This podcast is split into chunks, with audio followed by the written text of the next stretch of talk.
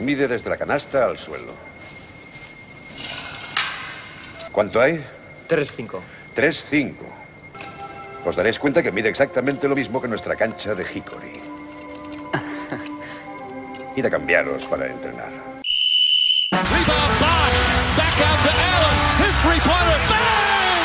Tie game with five seconds remaining. And Michael has the ball. Again guarded by Shawn Marion. The fadeaway.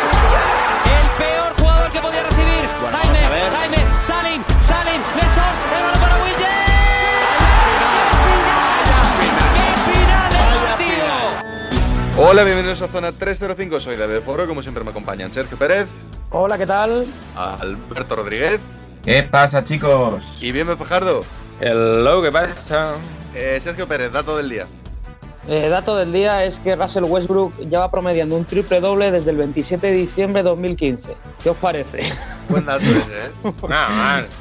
No, vamos, no sé. No sé qué más tiene que hacer este chico para ser reconocido. Bueno, quizá a lo mejor ganar campeonatos. Ganar, ¿no? Ya está. En general. Alberto Rodríguez, ¿dónde nos pueden seguir? Pues tienen Facebook, Twitter e Instagram como arroba zona 305 podcast. Y Bienve Fajardo, hoy te toca el marrón. ¿Dónde Me nos toca pueden escuchar? cubrir al bueno de Jaco con todas las plataformas de streaming que tenemos, ¿no? Pues Spotify, Apple Podcasts, Anchor, eh, ¿qué más tenemos? Eh, Evox, ¿no? Es la principal. Y bueno, y muchas más. Y es que es lo bueno que, este- que tenemos nosotros como programa, ¿no? Que estamos en todos lados. Venga, Google Podcast, Stitcher, Radio Eh, Public, Radio ¿no? Public. Ay, pero quién nos. O sea, me parece muy bien, pero las principales hay que mencionarlas. El resto de ya, pues bueno, no Qué sé cuánta manera gente. de desmerecer plataformas en las que estamos, de Es que no sé cuánta gente nos escucha en Radio Public, la El verdad. pobre Esos datos fan- ya. El pobre fan que nos tiene- escucha en Stitcher diciendo bien, bien tío, con lo que yo os adoro. Así, pues ahora se acabó, ya no hay Stitch. ya no Nunca se- más. Pues nada, ¿y cómo, eh, dónde, cómo se llama el canal? ¿Qué? Perdona, David. Has dicho las plataformas, pero no el nombre del canal. Zona, 3, zona 305. Podcast. El podcast no está en el canal, solo es Zona 335. Eso es en redes sociales. Te pongo Claro. un 5 y medio. Eh, uf, pues demasi- demasiado me parece, ¿eh? Venga, empezamos. Y como no tenemos Final Four, porque este año eh, se han conjurado eh, las- los cuartos de final para, excepto el CSK, que va a la Final Four por decreto, ya últimamente. El resto de equipos se han conjurado para dejarlo todo para el último momento. Eh, vamos a dejar de lado, de momento, nuestra previa Final Four, nuestro comentario sobre los equipos que se han metido y tal, más allá de animar a todo el mundo a que siga eh, esos quintos partidos, porque pinta que van a ser apasionantes. Y nos vamos a centrar más en. Nos vamos a quedar en Europa, ya que ahora mismo, pues ya sabemos que estas últimas semanas de temporada regular en la NBA en general ya se hacen un poco pesadas, ¿no? Y tampoco nos apetece tantísimo hablar del tema. Vamos a seguir hablando en Europa, que la cosa está eh, candente. Pero sí que lo vamos a relacionar un poquito con la NBA. ¿De qué vamos a hablar? Vamos a hablar de, esta, de este nuevo papel o esta nueva relación que hay entre la NBA y la Euroliga, o el baloncesto europeo en general, donde durante muchos años esto ya viene de largo, ¿no? Sí que es cierto que habrá gente que diga, bueno, pero esto ya hace mucho que pasa, ¿no? Pero durante mucho tiempo eh, la Euroliga ha sido la Liga B, digamos, eh, los, los superestrellas, los jugadores de nivel más alto se quedaban en la NBA, y luego los que estaban un pasito por debajo o que por lo que sea no tenían espacio en la NBA, se venían a hacer carrera a Europa, ¿no? Pero yo creo que hace unos últimos años en los que hemos visto un cambio de tendencia, que ahora cada vez es más evidente, donde la, un poco el camino es el contrario, que es primero crecen en Europa los jugadores europeos de más calidad y luego se van todos a la NBA. Sigue habiendo esos jugadores que vienen a la Euroliga a hacer una carrera un poco más larga, pero cada vez vemos más pues, que esos jugadores tienden a irse a China o como que ya no es tan claro que la Euroliga sea la liga de destino para ese perfil y cada vez es más claro que la Euroliga es eh, un sitio de crecimiento para jugadores que luego quieren explotar el NBA. Eh, este tema viene un poquito a colación de todo lo que está pasando con el Madrid, todos esos jugadores que están decidiendo irse al NBA y que además, pues sin más lejos, Facundo Campazo, que recordemos, a principio de temporada hablábamos de que iba a estar bien si le daban 15-20 minutos, ahora mismo es titular, está jugando más de 30 minutos por partido y el equipo lleva 7 victorias en los últimos 8 partidos con, con el Paco de titular. Algo que yo creo que ni los más fans del Facu pensábamos que iba a ocurrir, ¿no? Entonces, que, queríamos, quería saber un poquito vuestra opinión sobre este nuevo papel que tiene la Euroliga eh, respecto al NBA. Si creéis que es así, si creéis que realmente es algo que ya viene pasando y, que es muy brochazo gordo eh, lo que estamos comentando y que realmente no hay esta relación, ¿cómo, cómo veis un poquito esta simbiosis NBA-Euroliga? Bueno, yo creo que, el caso más claro para mostrar esto es la, marcha de Cio Maledón el año pasado. Es decir, Cio Maledón, que ha sido, que no sé qué fue, número 9, 10 del draft.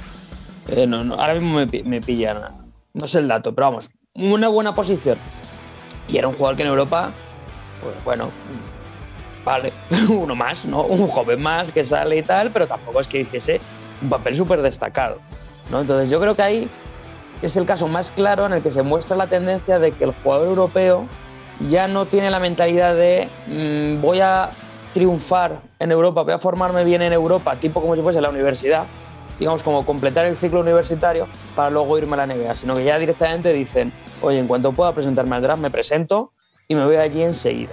Entonces yo creo que, lo dicho, el, Europa se ha convertido en, en los Kentucky de la NCAA. ¿no? Para este tipo de jóvenes, euro, sobre todo europeos. El, el, ¿Cómo se llama el de Oklahoma? Eh, Puko, ¿Cómo se llama? ¿Sabes qué? Digo, ¿no? o... Un poco yo. Eh, claro, es un chaval que aquí en Europa nadie le conoce, pese a ser europeo, porque se ha ido súper pronto. O sea, es que no ha jugado casi ni, ni la Euroliga. Entonces, ese es el cambio de tendencia que yo estoy viendo claramente, de, jugadores, aún así algunos americanos que vienen para acá, pero menos, pero que los jugadores jóvenes enseguida, a la que despuntan un poquito, o, nada, un pelín, se van para allá. Y sobre todo nos da la impresión de que cada vez más los que despuntan aquí despuntan mucho más allí.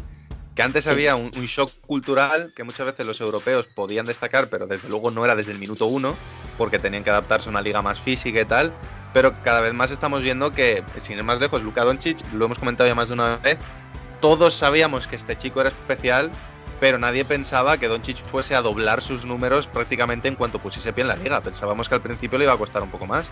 Y, y yo creo que incluso se nota que en la NBA él juega más a gusto que en Europa y hace mucho más números. Algo que hace 10 años era absolutamente impensable.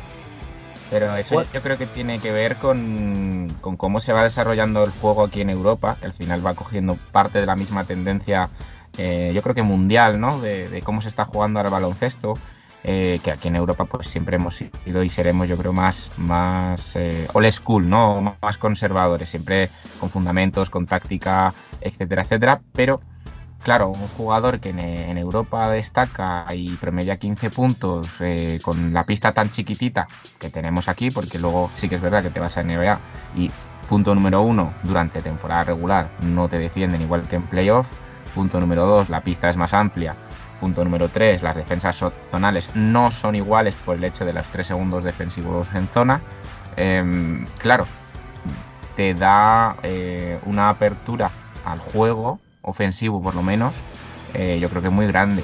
Y luego yo quería comentar también que creo que otra de las cosas que facilita todo este proceso es que mm, no todos tienen ahora, digamos, la ansiedad, ¿no? De, tengo que cumplir 18 años o 19, que es lo mínimo que pide la NBA para el draft, sino que hay jugadores que yo creo que tienen esa paciencia de quiero intentar primero conquistar Europa, tipo Euroliga, tipo eh, tener dos años de formación, de, ser relevante en algún equipo de Euroliga.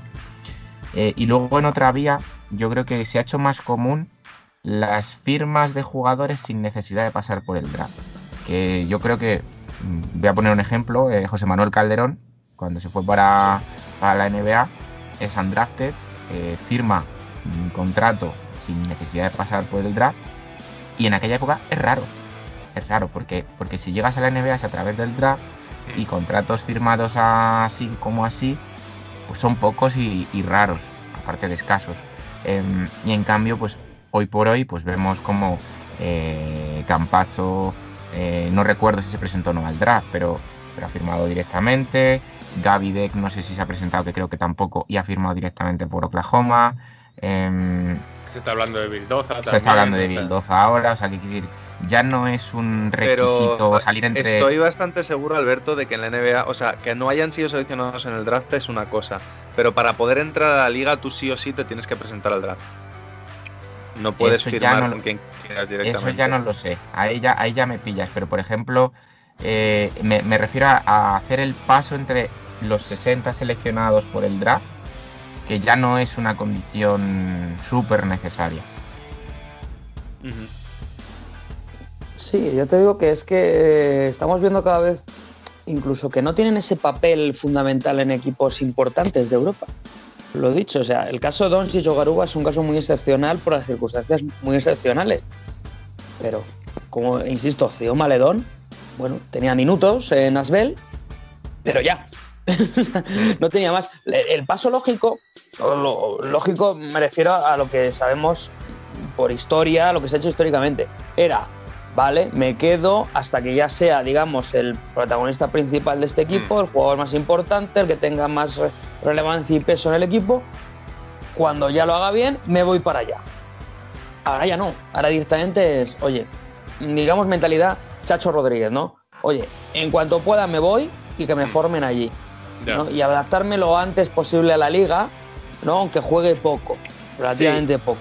Incluso, eh, yo es que diría es que tenemos situaciones de todo tipo. Porque mira, por ejemplo, con Santi Aldama, también, de que en vez de irse, en vez de quedarse y formarse en Europa, se ha ido a la universidad allí. Y la verdad es que está destacando, está siendo uno de los top picks para el año que viene, si no me equivoco. Es uno de los, es un ala pivot muy completo que la verdad es que atrae bastante. Entonces, pues tenemos, una, tenemos dinámicas para todo en este sentido, ¿no? De españoles que se van a formarse allí, europeos que se van a formar allí en la universidad, europeos que se forman aquí en las categorías inferiores y se van directamente en cuanto pueden. Luego, no sé, diría que ahora mismo no tenemos un patrón definido en cuanto a este tipo de jugadores y este tipo de procesos porque eh, las reglas permiten hacer de todo en ese sentido.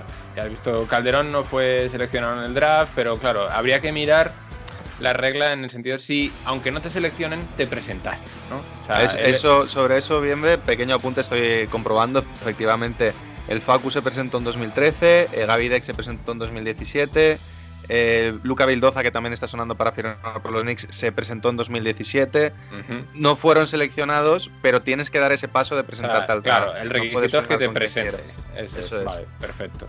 Pues, Claro, porque eh, si no, tú puedes ser, eh, imagínate, mm, eh, eh, Zion Williamson, que quiere jugar con los Claro. Lakers y decide, yo no me presento al draft, yo firmo con quien quiera. Entonces, claro, todo, toda la idea del draft, de que los equipos malos Se va al garete, a- claro. se va al garete. Entonces, sí o sí, si quieres entrar a la liga, tienes que hacer el paso previo de pasar por el draft. Y que te seleccionen o no. Y de ahí Eso ya. es. Vale, genial. Pues eh, defender un poco lo que, lo que iba diciendo, de que ahora mismo no considero que haya ni un patrón ni reglas, hay de todo, tenemos de todo. Cada jugador es un mundo diferente. En Europa se aprenden unas cosas, allí otras, es, es un estilo diferente. Decía Alberto que en NBA no se defiende tanto en temporada regular, yo creo que no se defiende directamente. Entonces, bueno, pues el- lo que hemos visto con Revísalo los Knicks, que no se defienden en temporada regular. Eh, cuidado. Eh. Entonces, lo que hemos visto con Luka Doncic, creo que muy poquitas veces ha pasado. De que domine tanto desde el primer momento en el que ha pisado la liga viniendo de Europa. Sí, pero ya no es tanto que, que un jugador como Doncic que domine, sino el, digamos, el, el paso de Europa a NBA tan pronto, ¿no? Sí, digamos que Europa tiene un rol distinto ahora mismo. Sí, que se haya adaptado tan rápido, ¿no? Claro, ves, por ejemplo, con el caso de Garuba, que muchos coincidimos en que le vendría bien seguramente mínimo un año más en el Madrid. Mínimo un año más, pero si se va para allá, porque claro, ahora mismo creo que está top 10 de draft para el año que viene previsión, es que lo puedes entender. Pues es un tío que ahora mismo en NBA eh, puede tener un rol desde el primer momento, un jugador de 2-0-3, a la pivot, como se van ahora bajitos, que puede defender a todo el mundo, ¿no? Eh, bases, aleros, escoltas, pivot, lo que sea, de rendimiento inmediato, que encima mejora el tiro, físicamente un portento. Es entendible que se quiera ir, ¿no? Pero todos coincidimos en que un añito más de formación, de lo dicho, de coger ese rol más importante eh, y hacer otro tipo de cosas le vendría bien.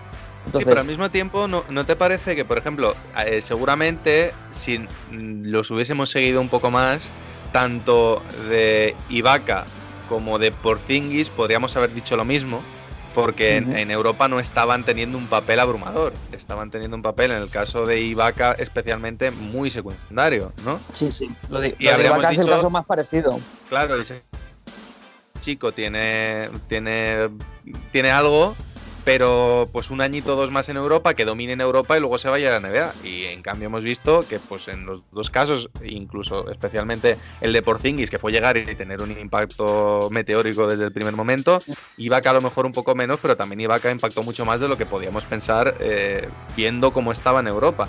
Entonces incluso esa idea que yo creo que es muy amarrategui nuestra y mía, me incluyo en el saco, y de muy de entrenador, de no, no, primero aprende todo muy bien y primero hazlo todo muy bien y luego te vas, estamos viendo muchos ejemplos en los que realmente no es así, que incluso van a la NBA y el impacto es mucho más fuerte desde el primer momento y no necesitan ese año extra que siempre le queremos dar a los jugadores, ¿no?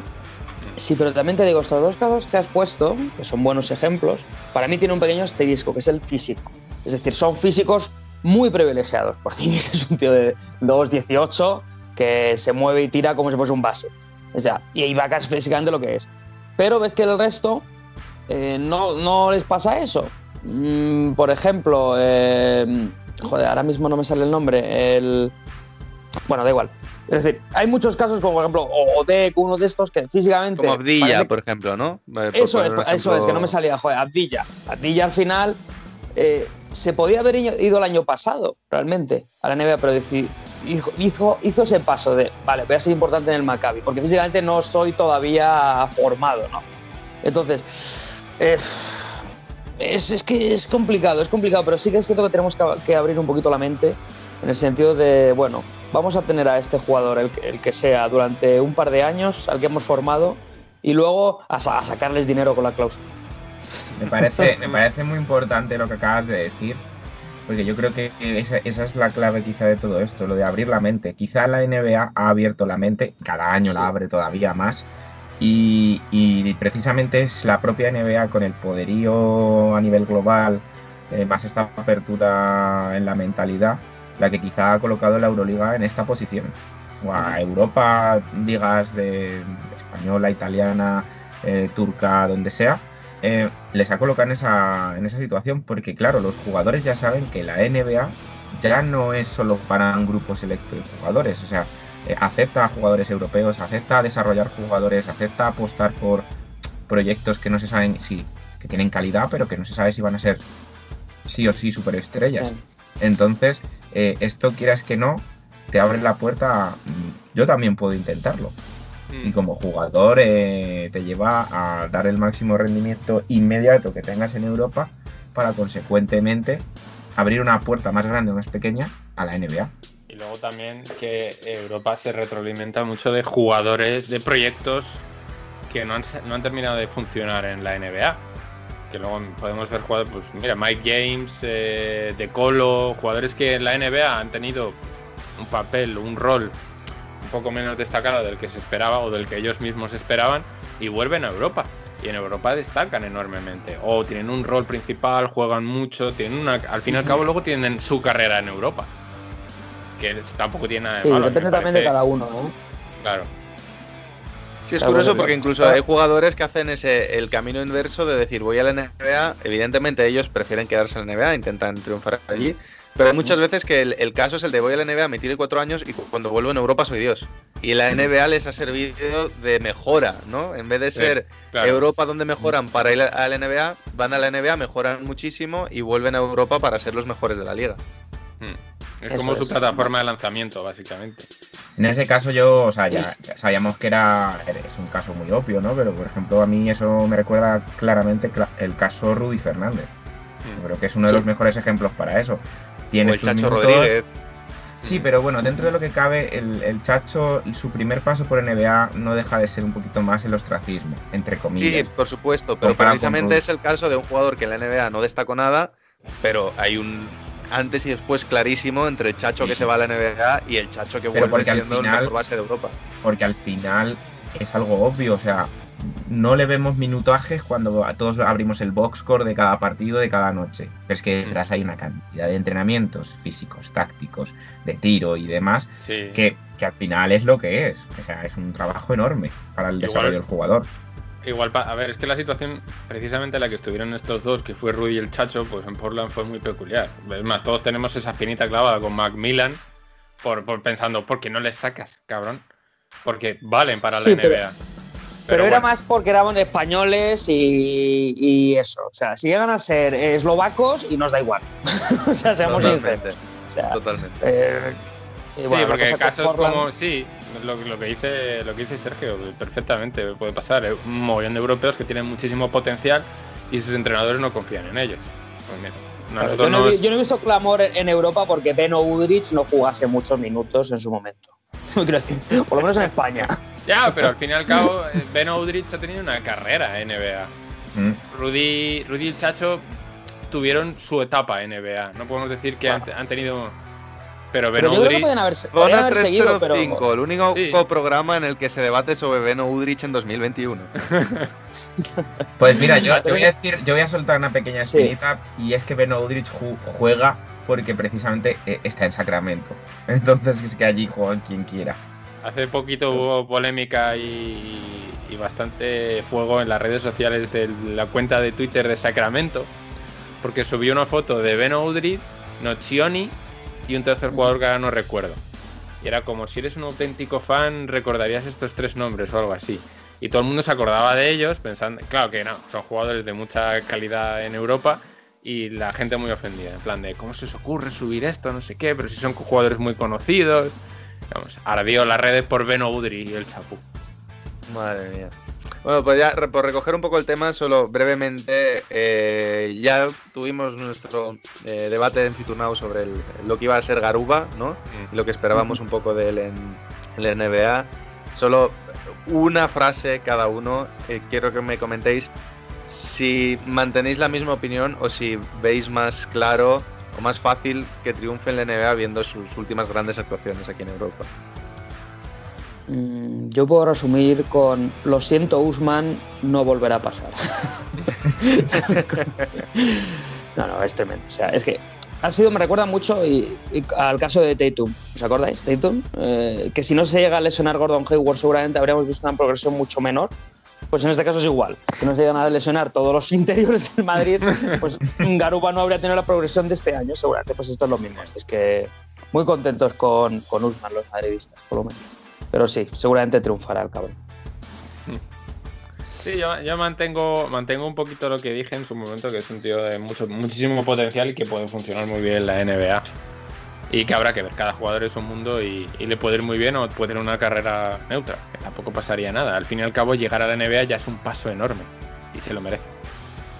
Pues yo, yo voy a ser sincero, yo no recuerdo lo que dije, pero, pero vamos, yo creo que está bastante claro que, que va a ser, si llega, eh, ese jugador, como bien habéis dicho, que ahora pues a lo mejor es capaz por físico de defender desde el 1 hasta el 4 y quién sabe si hasta el 5 en la NBA. Y tener un tío así es, es, es muy determinante hoy en día, sobre todo con el físico tan privilegiado que tiene. Eh, que es un comentario muy parecido al que hiciste tú la semana pasada, Pérez, eh, con Dorian Finney-Smith. No es el mismo caso. Pero, pero que, que tengas un jugador que te pueda ajustar lo máximo posible a algunos quintetos, pues es de agradecer. Entonces yo creo que por ahí pueden ir los tiros, aparte de que su progresión puede seguir siendo así de explosiva. Entonces no, no se sabe hasta dónde está el techo de momento de Garuba. Bueno, yo voy a ser el que eche un poco de agua, ¿no? El que rebaje un poco las expectativas. Yo creo que va a depender totalmente de qué entrenador le toque a Osman Garuba. Porque no es un jugador que sea un éxito asegurado, no es un jugador que sepa hacer de todo o que tenga una ventaja abismal respecto al resto de la liga. Creo que mientras le toque un tipo de entrenador que valore ese tipo de defensores versátiles, que no le pida hacer cosas que no sabe hacer, y que lo haga aprender poco a poco, que por ejemplo no pretenda que sepa tirar de tres a distancia NBA desde el primer día que llegue y que lo ponga a tirar cinco o seis veces por partido y que el chico no meta ni una y se nos venga abajo, sino que sepa que lo va a tener de perro de presa, que va a defender bien, que le va a dar energía y que poco a poco le intente dar que lo use, a, digamos, un poco a lo Draymond Green en los Warriors, que a Draymond Green no sé. Si un día termina con dos puntos, Kerr no le va a decir Draymond qué estás haciendo, sino que va a aceptar que es su rol y que está haciendo otras cosas. Mientras le toque ese tipo de entrenador que sepa usarlo, creo que efectivamente tenemos Garuba en la NBA para rato. Pero como le toque el entrenador equivocado, que lo intente usar de una manera que no es de la que él puede servir ahora mismo, puede terminar quemado bastante pronto. Y no quemado en cuanto a frustrado, quemado en cuanto a que la liga se le pierda caché y empiezan a decir este chico no vale y ya sabemos lo rápido que la NBA descarta jugadores. Entonces, calma con Nusman, tiene muchísimo potencial, pero no echemos las campanas al vuelo todavía. Bueno, pues equipo ideal, Washington. Para él, ¿eh? Para que defienda a alguien, ¿no? Por lo menos. Cuidado. Además, con, con, Westbrook se llevaría bien. Estarían unos entrenamientos esos dos de cuidado. Bueno, pues nada, muchas gracias chicos. Eh, nos vamos. Aquí dejamos el debate, nos vamos con la primera pista del jugador misterioso.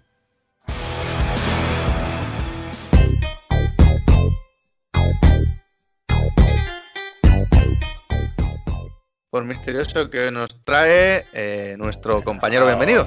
Al Benvingut. Pues vamos allá. Es un jugador que ha jugado en Memphis, Lakers, Kings y Houston. En un momento se fue de uno de estos, de uno de estos equipos para volver una única temporada más y marcharse de nuevo. Síguenos en redes. Estamos en Twitter e Instagram como arroba zona 305 podcast. Zona 305. Únete al equipo.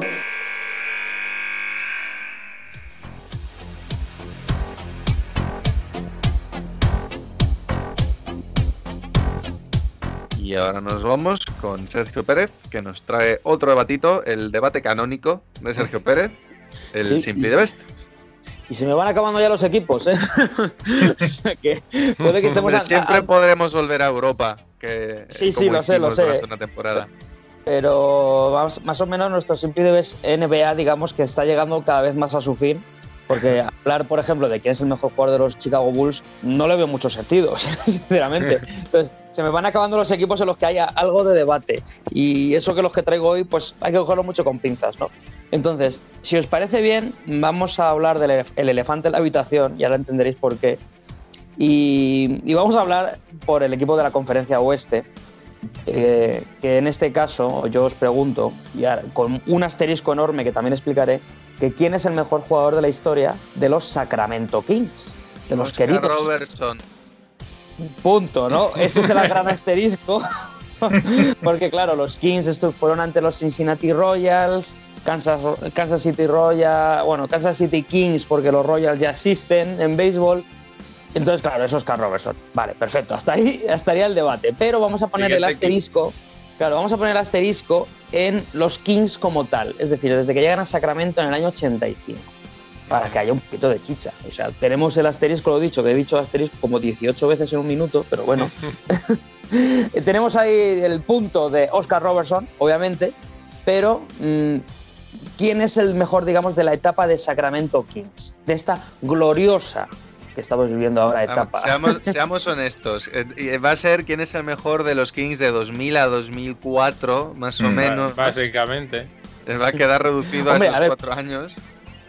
Sí, Cuidado del, 90 porque- y- sí, del 98 creo que ya llegaron la, la triada de Divac, Stojakovic, Weber hasta esa época, Hombre, yo creo, ¿no? Yo creo que os estáis dejando jugadores interesantes como Regiteus y sobre todo Mitch Richmond, pero bueno, allá vosotros. Sí, sí, también hay por ahí sueltos, efectivamente. Otra cosa es que nos acordemos más de esos. Claro, yo es que claro, con. Richmond eh, sé, sé la calidad del jugador, pero tampoco tengo en mente qué logró con los Kings. O sea, Y ¿a sobre dónde llevó a el- los el- A Kings? El Richmond que todos tenemos en mente es de Es la de- época Warriors, yo creo. Claro, eso es. Pero estuvo muy poco los Warriors, ¿eh? Si es que estuvo. Sí, pero mm, fue la o- época memorable, realmente. Porque se juntó con quien se juntó, pero realmente el Claro. mejor Richmond fue de los Kings. Pero bueno, pregunta eh, bien, bien, eh, ¿qué, qué ha conseguido con los Kings? Vamos a ver, nadie, ha nadie que haya jugado con los Kings ha conseguido ganar. Vamos a ser sinceros. O sea, A ver, pero Entonces, eh, también hay que también hay que centrarse un poco. Richmond, por ejemplo, llegó a finales de conferencia. No lo sé, no lo sé porque no tengo los datos. No, que va. Pero por ejemplo, el- los, los Kings que más han llegado a competir, que más lejos han llegado, si no me equivoco, Son los Claro, de es que Weber y el compañía. único, el único equipo de los Kings que ha Ya sido con- relevante en cuanto a que ha competido por algo son los Kings de, de la época de principios de los 2000. Que llegaron los Lakers y dijeron, mira, eh, muy bien.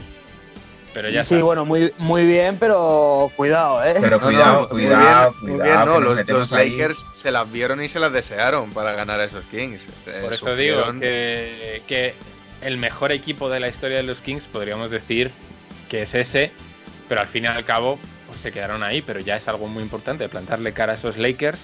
Entonces yo creo que sí, nos tenemos que centrar en, en esos Kings que fueron los que más consiguieron y quién fue el mejor de esos Kings, desde mi punto de vista. Entiendo que entonces, bien, tú descartas ya de Marcus Cousins, por ejemplo.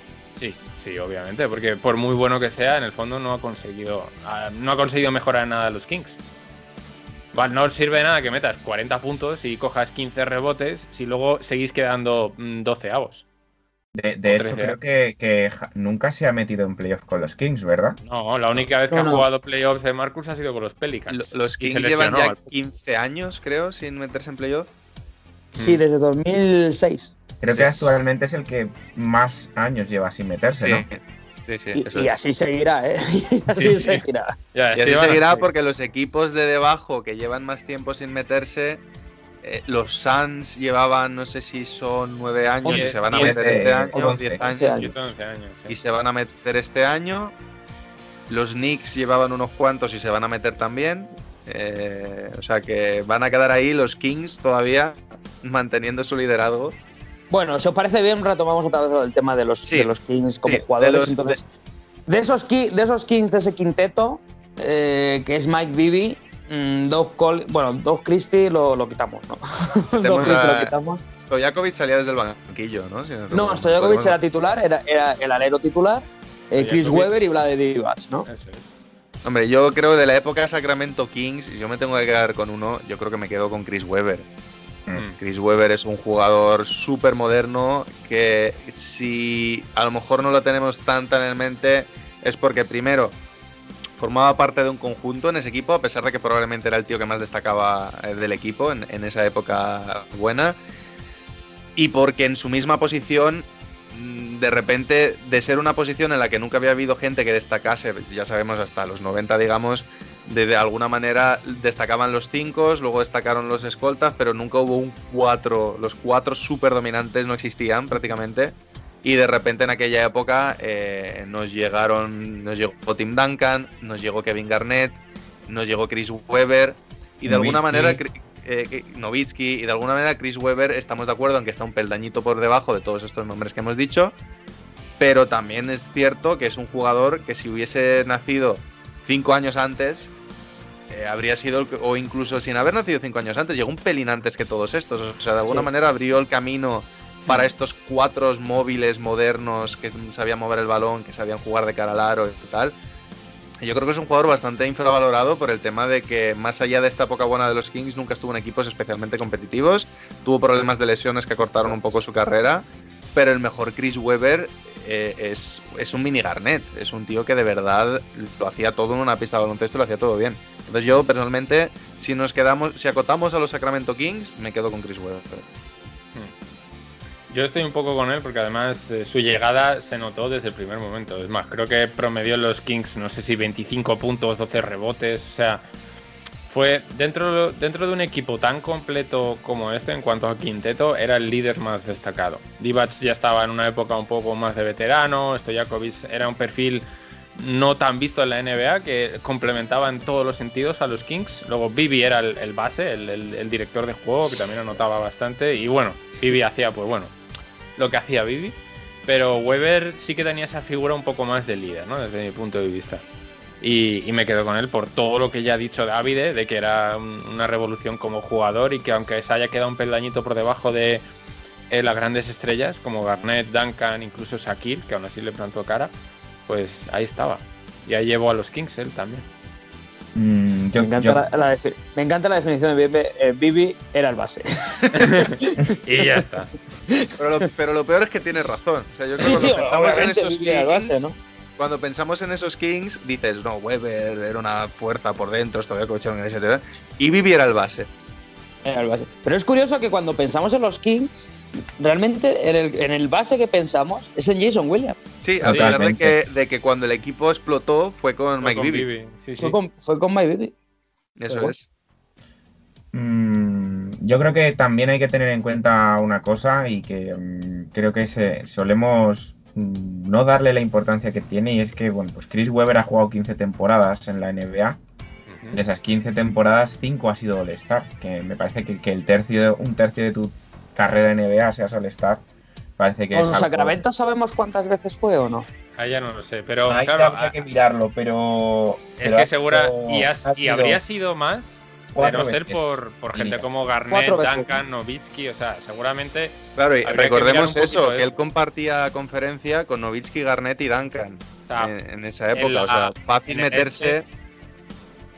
en el este podría haber entrado muchas veces más como el O Star. sea, entró, entró una vez como, como All-Star con Washington, que, que previamente estuvo en Washington, y luego sí que es verdad que pues, desde el 2000 hasta el 2003 ha sido All-Star eh, con Sacramento, que lo que decís, pues claro, en la misma conferencia en la que eh, tres señores eh, históricos, que yo considero que Chris Webber también a su manera es un histórico, eh, pero sobre todo más, más que liderazgo, porque al final, como hemos dicho, eso es los Kings eran un conjunto.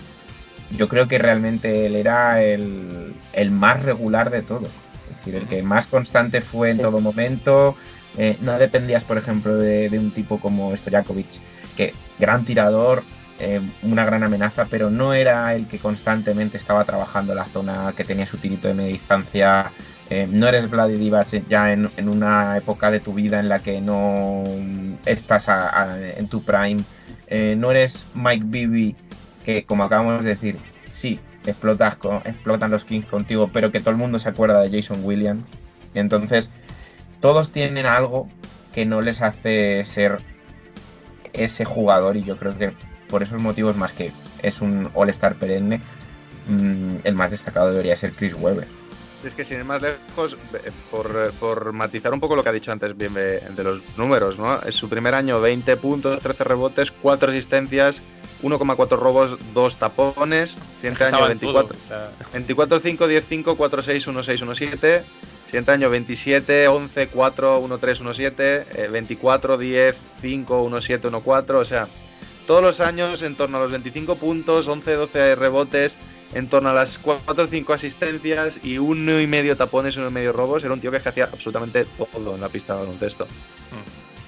Sí, es complicado rebatirle, ¿no? Yo que quisiera romper una lanza a favor de Stojakovic, que todo el mundo le recuerda como un simple tirador. Y, y- y era un poco más de eso, o sea, eh, era un anotador a, a tres niveles, digamos, porque era capaz de, a través de, esa- de ese tiro, eh, crear Generar. muchos espacios en la zona, generar opciones.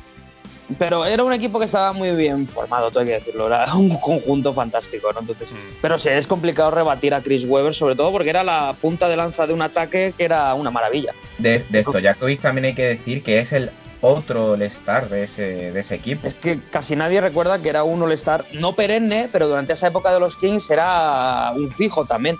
Mm. Pero bueno, yo creo que nos podemos quedar con Chris Webber y nadie, nadie se va a rasgar las vestiduras. Eh, entonces, bueno, recordemos que Chris Webber es para nosotros el segundo mejor jugador de la historia. Aunque también eso creo que es debatible porque estaba Jack Twyman también por ahí, pero bueno.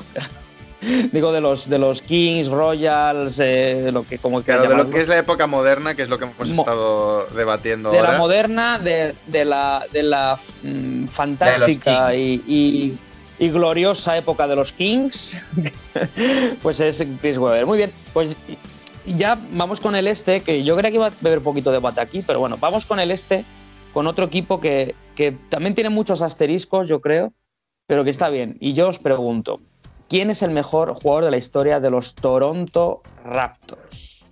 Y aquí sacamos las lanzas y nos empezamos a acribillar. Bueno, yo, yo voy a empezar con la, con la opinión polémica, que alguien la tiene que tener y yo la voy a tener.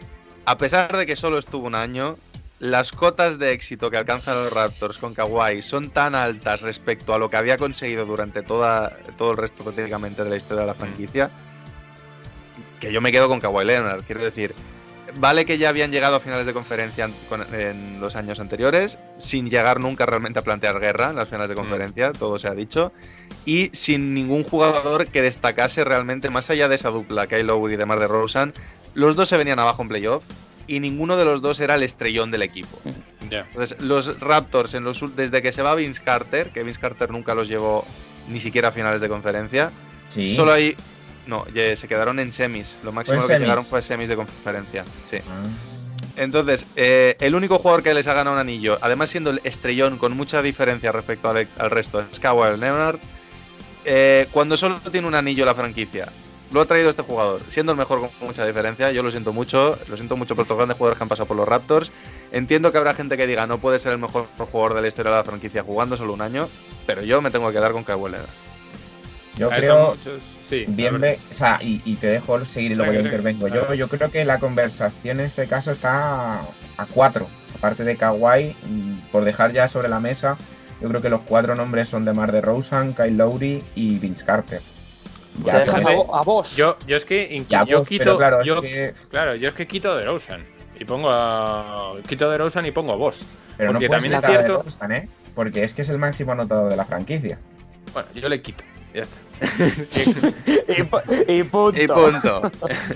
La cosa es que no va a ganar de Rosen, entonces le quito. Entonces, eh, en- con Kawhi estoy totalmente de acuerdo con lo que dice David y le secundo, ¿vale? Pero quiero también traer un poco de debate en, en torno a otros jugadores. Y es básicamente porque todos en, en algún momento se tuvieron que enfrentar a LeBron. Kawhi dio la casualidad de que fue el único año en el que Toronto llegó a donde llegó también porque era el, si no me equivoco, fue el primer año que de, de LeBron Lakers o el segundo. Eso Es ya el no estoy primero, el año en el que LeBron está lesionado y se queda Claro. fuera de playoff. Y ese año fue el año de eh, Boston, Filadelfia y Toronto, que dijeron, entre nosotros tres, alguno va a llegar. En Hombre, la pelea va a ser Y Milwaukee. Sí, Milwaukee. Milwaukee. Milwaukee llegó a finales de conferencia ese año. Sí, de hecho, Milwaukee. de hecho es Toronto quien les echa. Sí, ¿no? Pues es que yo tendría tres nombres, que básicamente son Kawhi el primero, luego me quedaría con, con Carter y luego con Boss. Boss porque después de Carter fue el, el- el próximo gran jugador que, que puso a la franquicia un poco en el punto de mira, aunque en el fondo luego no consiguieron nada. Es cierto que sí que llegaron a playoffs, pero caían siempre en primera ronda. Y esos Toronto yo les he visto mucho, sobre todo por la llegada de Calde, de Garbajosa. Eran, era un equipo que aquí en España ponían muchísimos partidos de ellos. Y ver a Oz jugar era una puta delicia. Era otro 4 que, que hablamos de él como un poco un perfil también un poco como Weber, incluso más juego exterior, un juego en el poste exquisito, que, que era la estrella absoluta de ese equipo. Pero luego no consiguió nada, en el fondo. Más allá de ser All-Star. Pero porque no era un líder. También, eso también luego ya se Puede vio ser- un- cómo puede complementó ser este un jugador a los Heat. Claro, por eso puede ser un jugador all-star, pero no ser un líder. Mm. Y yo creo que en ese sentido le pasa lo mismo a mi querido y amado Vince Carter. Mm. Al que ya, vosotros ya me conocéis y McGrady es McGrady, pero su primo es el segundo en el escalafón. Eh, yo creo que estamos eh, descuidando demasiado a Kyle Lowry. Porque Kyle Lowry es el que se ha visto las caras con LeBron y luego ha estado cuando ha hecho falta eh, para sacar el anillo. Que sí, que es verdad, es un cúmulo de circunstancias. Estoy totalmente de acuerdo. Que si es las que Kyle Lowry necesitó al primo de Zumosol para no ganar te, el anillo. vale, no te digo. Y que no se digo- lesionase medio equipo de Golden State también. Vale, O sea, pero el anillo de los de Toronto es, es muy anillo entre comillas. Pero podemos es decir- anillo al final. Podemos decir lo mismo entonces para Kawhi. Entonces, Kawhi, ¿qué mérito tiene? No está LeBron en la conferencia. Se lesiona medio equipo de los Warriors. Sí que es verdad que gana pues, la eliminatoria de Filadelfia, gana la eliminatoria de Milwaukee. Estoy de acuerdo. Pero también está ahí Kyle Lowry. Entonces, yo entiendo el argumento de David y lo comparto. Pero como siempre hacemos en esta sección, cuántos años lleva y qué importancia tiene incluso ahora a posteriori, cuando los Toronto están en el fango, que van en esa dirección, que ya se ha ido Ibaka, se ha ido Margasol, eh, se han quedado simplemente Van Vliet y, y Siakam, que se está demostrando por ahora que no están teniendo ese- esas dotes de liderazgo que han tenido en los últimos años, eh, y siguen el barco. Entonces, a mí Claro, eso pero, es una pero cosa... en ese sentido, entonces yo te rebato. Tú dices que Kyle Lowry, por dotes de liderazgo, se está demostrando que no tiene esas dotes de liderazgo. Pues mira a Chris Paul. con el equipo Porque que tiene él, ahora mismo. estando él en el equipo y teniendo pues a un All-Star como Siakam y a, a Van Vliet, que es un tío con muchos puntos y tal, el equipo no, remon- no levanta cabeza y él está ahí. Y antes de que llegase Kawhi, él también estaba ahí y el equipo se venía abajo por falta de liderazgo. Entonces yo entiendo que es un tío que él siempre lo quieres para hacer vestuario, es un tío que se pega por todo el mundo, pero no tiene madera de líder, puede tener madera de segundo de a bordo a lo mejor. No es- no- en ese sentido no estoy de acuerdo porque para mí creo que el que y, y además el traspaso en sí lo demuestra. Yo creo creo que el que no tenía madera de líder era de Rosen. O sea, Kyle Lowry, ninguno- Kyle Lowry para mí es, es el jugador que, que dentro del vestuario, como tú dices, ayuda. No te digo que sea un superestrella de estos tipo, tipo Durán, Lebron, Kawhi, que, que te llevan hasta el final solos. Por supuesto que no. Pero me refiero a que, a que la carrera que lleva Kyle Lowry en Toronto, por años, por peso, por haberse visto en las buenas y en las malas, anotación, asistencia, vestuario y tal, creo que me pesa más. Y además, compartiendo anillo con Kawhi, me pesa más que el único año de Kawhi, aunque Kawhi sea el, el gran artífice de ese anillo. Claro, estamos en esas, ¿no? El, debate yo creo que está entre Lowry y Kawhi, olvidaros del resto. Eh, claro, es o el, el One Hit Wonder fantástico de, de Kawhi Leonard o la carrera constante de Lowry. Eh, hay ahora momentos a favor y en contra de ambos, porque como bien ha dicho David, la gente se olvida de que Lowry normalmente en playoff se cagaba vivo. Se cagaba mucho. Claro. ¿Qué pasa?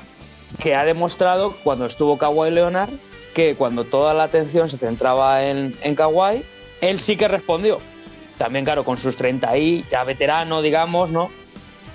Pero claro, es que Kawhi así Leonard- que re- respondió porque, claro, había algún partido en el que se podía permitir meter treinta y tantos, lo que sea, y luego cuando había un partido en el que metía ocho, nadie le decía nada.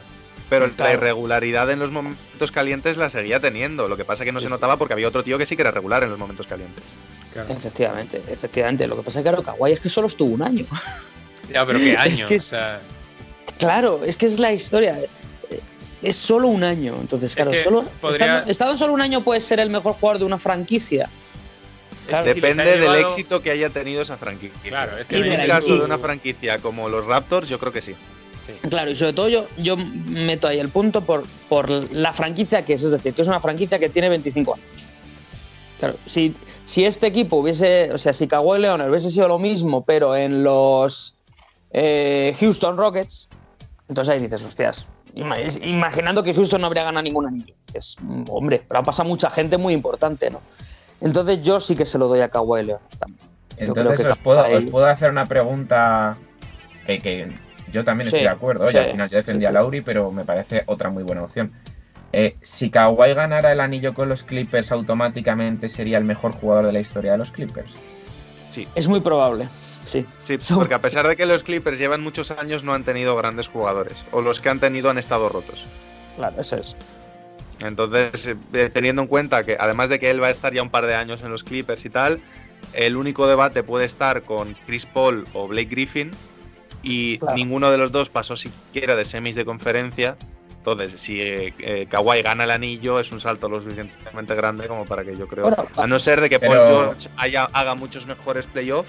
Con lo No, cual pero lo digo, o sea, ha sido una pregunta rápida. No quiero tampoco gastar ese equipo en ese sentido. O sea, simplemente. No, si ya hablamos de los Clippers en su momento, o sea que si los he estado repasando todos. Pero es como si, por ejemplo, los Suns ganan el anillo este año, con Chris Paul de MVP.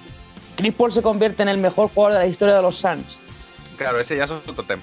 Claro, ya- dices, no, es, claro. es el único anillo de los Suns. Pero dices, hostia, pero Chas Barkley. eh, no, ha habido mucha claro. historia atrás, ¿no? Claro. Entonces, bueno, yo creo que van más por ahí los tiros, ¿no? Pues bueno, entonces nos quedamos con Kawhi Leonard, entiendo, ¿no? A menos que, que Bienve quiera seguir tocándose pensando en vos. Eh, ¿Qué, tú ma- me dirás. qué- qué- qué malo tendría eso. Pero bueno. que, que hay de malo, ¿no? Muy bien, pues entonces nos quedamos con como Chris Webber, mejor jugador de los Sacramento Kings, con mayúsculas Sacramento y mayúsculas Kings, ¿eh? y con Kawhi Leonard como mejor jugador de la historia de los Raptors. Eh, Para lo después dicho. del programa, por no largarnos mucho, yo creo que tenemos que hablar sobre quién es mejor para los Raptors, si Bosch o Vince Carter. Que ese debate creo que también puede estar interesante. Uf, Pero, Uf, ahí habría estado pero igual vamos a dedicarle demasiado tiempo. sí. Entonces ya lo quemamos luego a gusto entre nosotros cuatro y de momento pues lo dejamos aquí. Muchas gracias Pérez. Eh, ve pensando ya Ah, sí. que quedan. Nada, ¿Nos nada, puedes ir de- adelantando? ¿Qué, qué nos queda por hablar? Uf, es que nos queda, creo que Orlando, podríamos hablar de Orlando, pero tampoco hay un debate, yo creo. los equipos que quedan son Orlando, Cleveland con LeBron, Dallas con Nowitzki, eh, nos quedamos, o sea, bueno, creo que son los Spurs, pero bueno, está Duncan, aunque creo que ya hablamos de ellos, o sea, nos queda poquito, poquito, la verdad. Pues nada, ya veremos si tenemos que reventar un poco el debate para esos últimos equipos. Si tenemos No, que hacer el un siguiente ya aviso que será equipo europeo. ya. Europa, ¿no? Me parece bien, me parece bien. Pues eso, muchas gracias Pérez y nos vamos con la segunda pista del juego misterioso.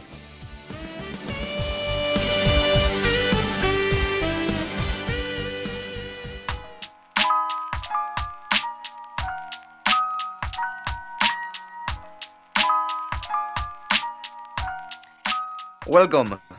Díganos Vamos para allá. Pues fue, este jugador fue el número 7 del draft en 2013. Nunca ha tenido relativos problemas de lesiones, excepto un año, que tuvo como la mitad de temporada un poco fuera. Y tampoco ha acabado de destacar, como se esperaba de él.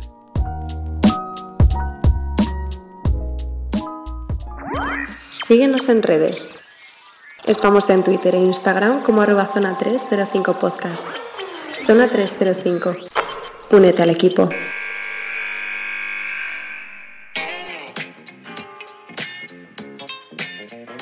Y ahora en este programa heavy de debate eh, nos vamos con Alberto, que también nos trae sección mesa camilla para que nos extendamos un poquito. Cuéntenos usted, Alberto. Pues hoy yo creo que tenemos entre manos aquí en Educando la Cancha mm, una labor importante a realizar y, yo creo que, bueno, es el primer programa de mayo, ¿no? Eh, que es, ya poco a poco se nos está acabando la temporada a nivel federativo, me refiero a amateur, estas competiciones en las que nosotros entrenamos barra jugamos. Eh, y yo creo que es la época en la que ya un jugador, un, padre, una madre más bien piensa, ¿y la temporada que viene qué? Entonces, eh, yo os propongo hoy, eh, a modo de charla barra debate, eh, que intentemos buscar y, resumir qué son las cosas que un jugador, un padre, una madre debe plantearse eh, de cara a la temporada siguiente cuando quiere buscar un club, quizá. Eh, que esto sale un poquito a, a raíz de aquel, aquel debate que tuvimos ya hace bastante tiempo eh, sobre qué es mejor para la formación, si un equipo municipal, si un equipo de federación. Eh, si tenemos que buscar un equipo eh, que nos ofrezca mejores prestaciones, si es necesario pagar un- una mensualidad muy cara, eh, si hay que irse con grandes expectativas a hacer pruebas a grandes equipos. Mm, vamos a ir un poquito eh, surfeando y buceando por arriba, por abajo, qué cosas son importantes de cara a buscar un club o cambiar de club o, o empezar a, a tomar decisiones respecto al año que viene.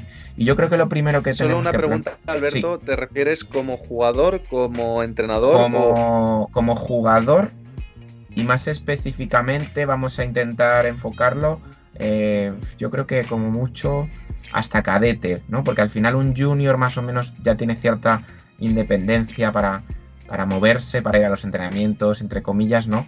Eh, y tomar sus decisiones, aunque aún así todavía eh, los padres son los que deciden si sí o si no. O sea, sería Pero- más desde el punto de vista de los padres de. Sí, el cómo, jugadores. cómo ayudar a un padre o a una madre que A esté tomar este tipo de decisiones. a tomar este tipo de decisiones, qué tiene que buscar o qué tiene que saber o qué tiene que pagar o qué, qué tips, digamos, ¿no? pueden necesitar y, de, y al mismo tiempo qué cosas le pueden venir bien a ese jugador, jugadora dentro de estas decisiones, ¿no? Yo creo que es un tema muy, muy complicado. Hmm. Eh, entonces yo creo que vamos a empezar quizá por, eh, por lo más importante y es el, el- el nivel competitivo al que, al que buscar, ¿no? Que es muy relativo al final, depende del jugador del que estemos hablando, pero, pero ¿por dónde empezaríais? Yo personalmente empezaría por una charla con el jugador o la jugadora. saber qué pretende, porque al fin y al cabo sabemos que hay padres que tienen en mente una cosa para sus hijos, que pueden decir, yo lo veo o la veo jugando en, Nacional, o veo que va a ganar incluso dinero con el baloncesto, o lo puede hacer de manera profesional, o eh, puede incluso tener ese nivel, pero dicen, no, no, yo sé que los estudios es lo más importante y no nos podemos centrar en esto, pero luego hay que ver qué quiere el, directo interesado, ¿no? O la directa interesada, que quiere el jugador o la jugadora. Entonces, lo primero es sentarte y preguntar, a ver, ¿tú qué quieres hacer? ¿Cómo te ves? Siempre, insisto, en la medida de las posibilidades de la familia, eh, porque el jugador o jugadora puede querer jugar en Madrid o estudiantes, pero primero, en Madrid estudiantes no te cogen así porque sí, y segundo, pues si tú vives en Rivas y tenéis un coche que además lo necesita uno de los dos de la pareja para ir a trabajar y luego no hay coche para ir a Rivas y se pierden 4 o 5 horas en ir a entrenar y volver, pues por mucho que se quiera, no se puede. Pero sí que creo que si hablamos de nivel competitivo hay que ver, vale, ¿quieres ir a tope y entrenar 5 o 6 días a la semana que mientras me aguantes en los estudios todo estupendo? ¿O prefieres tomártelo con más calma? Yo, por poner un ejemplo, estuve entrenando en Agustiniano, tuve una jugadora que venía de entrenar en el, en el infantil B de estudiantes. Podría haber seguido en estudiantes a nivel élite, en categoría especial, peleando incluso por ser campeones de, Madrid, campeonas de Madrid en este caso, pero decidió que lo que quería era tomárselo con un poquito más de calma, jugar con sus compañeras de instituto y volver a Agustiniano, porque quería disfrutar del baloncesto de una manera, seguir tomando eso súper en serio, seguía viviendo con el balón de baloncesto bajo el brazo 24 horas al día pero quería tomar, volver a enamorarse un poco del baloncesto de esa manera un poquito más lúdica, ¿no? Y pues eh, los padres hablaron con ella, ella decidió que quería eso y estupendo. Habría otros padres que a lo mejor dirán, no, no, tú vas a seguir en estudiantes porque es donde vas a aprender más. O en estudiantes que hay padres que también han dicho, tú a estudiantes no vas a ir porque te quita demasiado tiempo. Yo creo que a lo mejor es hablarlo con la directa interesada y, y lo que decida, bien decidido está. Bueno, yo creo que hay un cúmulo de cosas que deben ser importantes. Uno es, para empezar, que lo ha dicho David, la cercanía. La cercanía del, sitio a donde quiero llevar a mi hijo o mi hija, ¿no? Porque obviamente no te vas a recorrer todo Madrid para llevarla a entrenar una hora y media. Entonces eso me parece fundamental. Luego, lo segundo es, para mí también fundamental, que tenga pabellón. Es decir, que, que no se tengan que anular entrenamientos porque llueve. Porque el día que llueve a cántaros es fácil de saber. Oye, grupo de, ya sabes, grupo de padres, madres o chavales de tal. Oye, chicos, eh, asomaros por la ventana, hoy no se entrena. Perfecto. Pero hay esos días que llueve un poquito, eh, se forman tres charcos, pero hay un rato que deja de llover. Ahí o ha llovido a cántaros por la mañana y por la tarde ya no llueve, pero la pista está mojada. Está mojada, pero todavía hay un par de nubes ahí sospechosas. Y... ¿Qué pasa ahí? Entonces ahí es donde llegan las dudas en los que muchos padres dicen, oye, yo no me la juego, también muchas veces por pereza, decir, joder, tengo que llevarle a este tal, no sé qué, para lo mejor luego recogerle. Y no. Y al final se te queda un entrenamiento que o lo tienes que anular o con muy poca gente. Entonces, para asegurarme de que no pase eso, yo como padre, digamos, o como jugador, intentaría que hubiese pabellón, por lo menos la mayoría de los leyes.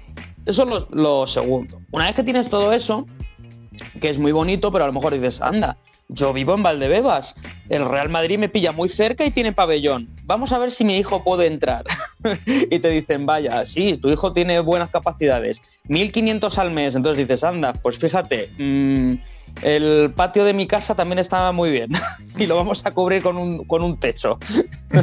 Entonces, el nivel económico me parece también fundamental, ¿no? Que a lo mejor puedes tener clubs muy cerca, con muy buenos, digamos, o con este tipo de características, pero que son muy caros, podría decirlo. Entonces dices, a lo mejor mi hijo, hombre, acaba de empezar o, tampoco veo que tiene el nivel o el propio jugador dice, vale, para ser jugador número 12, pues no voy a pagar mil y pico pavos mm, al año o lo, que sea. Entonces ahí yo creo que ese es el tercer factor fundamental. Una vez que tienes más o menos eso, ya puedes tirar para adelante realmente. Vale, pues vamos a encontrar el equipo ideal, el club ideal, ¿por qué no probar?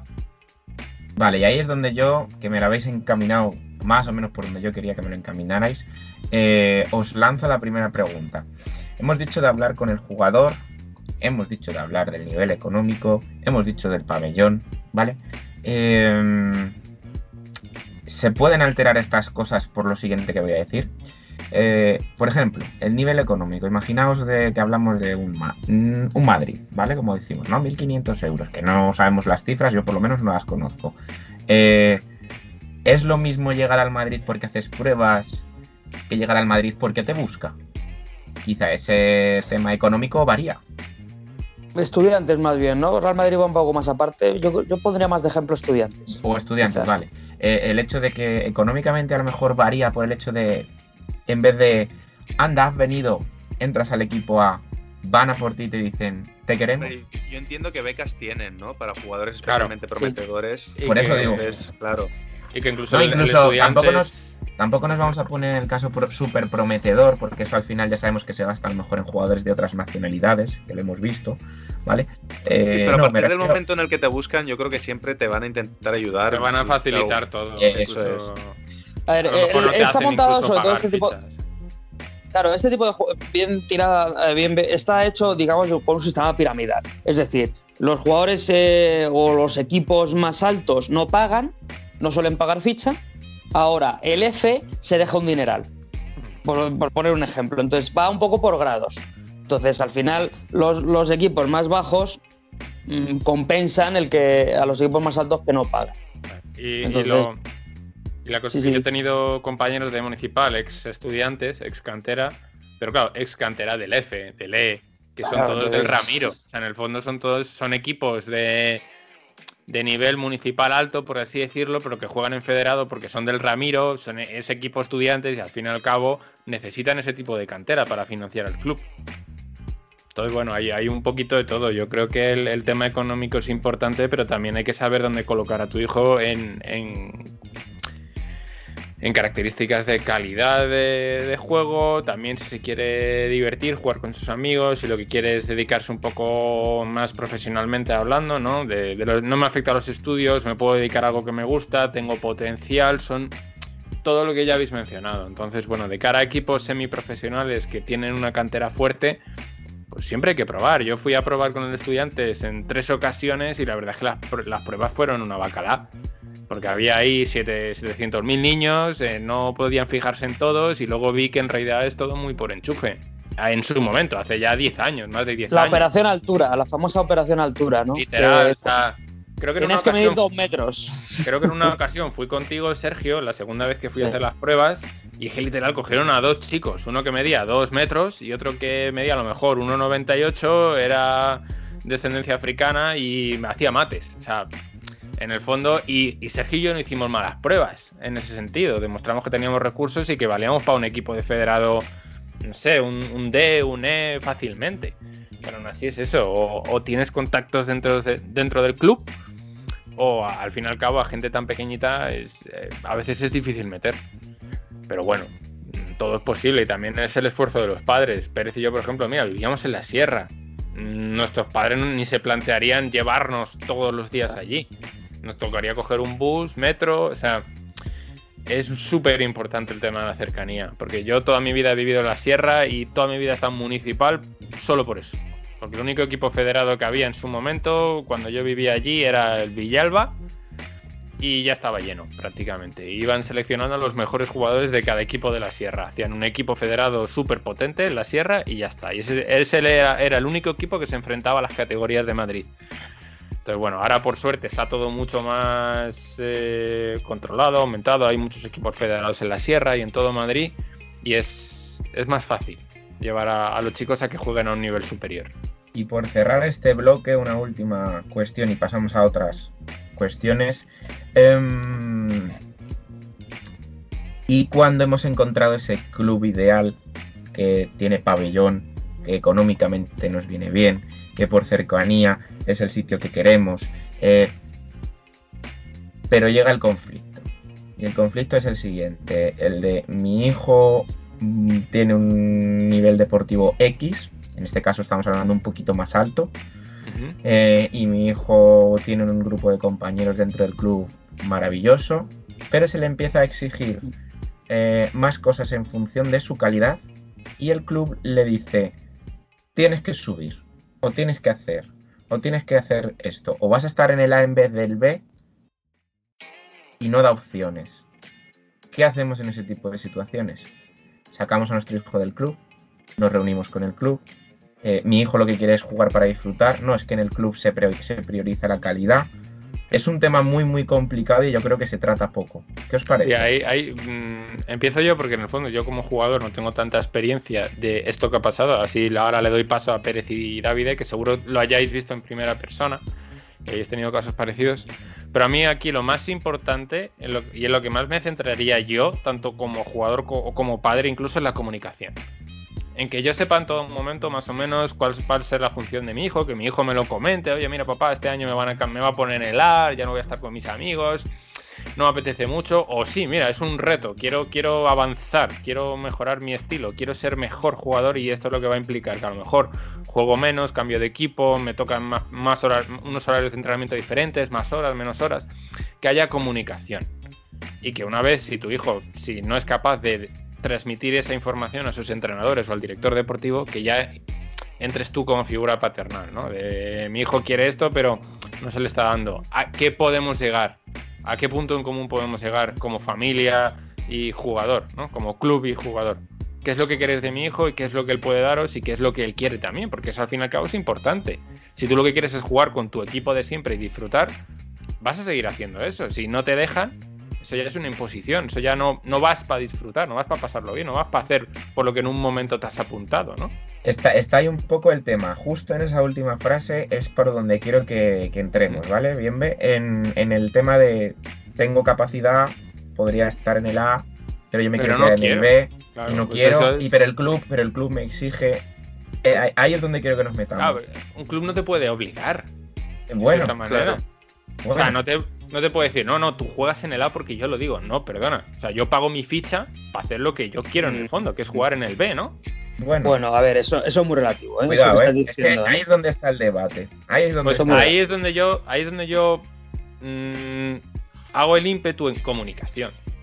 De que el club tampoco te puede imponer. El club, yo siendo club, si quiero con jugadora, vente a entrenar de vez en cuando. Pero es que lo de el club no te puede imponer, también hay que cogerlo con pinzas porque depende de qué tipo de club estemos hablando. Porque es. quiero decir, si nos, es- nos quedamos en un Madrid, un Estudiantes o incluso un Canoe, eh, quedándonos en Madrid, o un Juventud o Barcelona yéndonos a Cataluña, una de las canteras top de España, y estamos hablando del A y el B, no estamos hablando del F y del G, estamos hablando de lo más alto.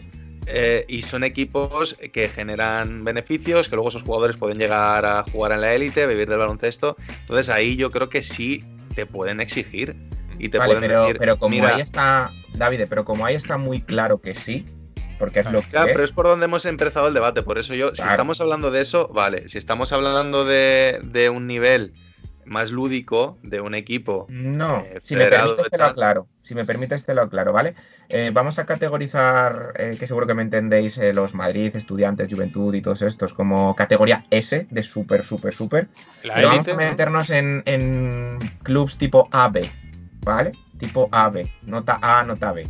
O sea, que son los típicos que compiten siempre mucho, pero no son los top. ¿Vale? Vamos a meterlo ahí. A ver, es que sinceramente, como no he estado en uno de ellos, es que no sé exactamente cómo funciona por dentro. Puedo eh, opinar eh, sin saber y lo que puedo pensar, pero como no lo tengo ni idea, no sé si tú, Pérez, puede- eh, sabes un poquito más o quieres aportar algo de eso, porque yo es que no me atrevo porque no sé cómo funciona ese nivel intermedio de, de competición. A ver, normalmente eh, en este tipo de equipos, una vez hecha la prueba, se le comenta al jugador en el, que- en el equipo en el que quieres el club que estés. Oye, yo quiero que estés en el C, por ejemplo, o en el rojo o en el, en el caballos, como queréis llamar el equipo. Pero normalmente vamos hablando ABC por, por, por, por eso, por norma, el 1, el 2, el 3. Entonces ahí es donde el jugador dice, vale, yo no quiero porque mis amigos es- están en el B. Pues normalmente no pasa así, ¿no? Porque dices, si te quiero para el C, mm, pues eso.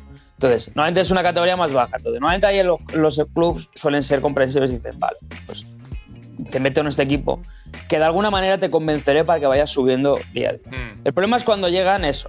eh, no, es que yo te quiero en el C. Y el otro dice, no, es que mis amigos no están aquí. Entonces ahí es donde te dicen, algunas veces, vale, pues o en el C o en ningún equipo. Porque como tú, tengo mm, otros 20 jugadores. Lo que pasa es que tú eres el, el- el primero de la lista.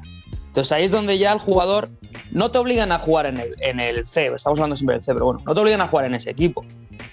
Pero te obligan, si quieres jugar en, el club, muchas veces. Sobre todo, a ver, cuando hay un jugador super élite, normalmente el, primero, el, jugador que, el, el jugador es el propio que quiere jugar en la categoría más alta.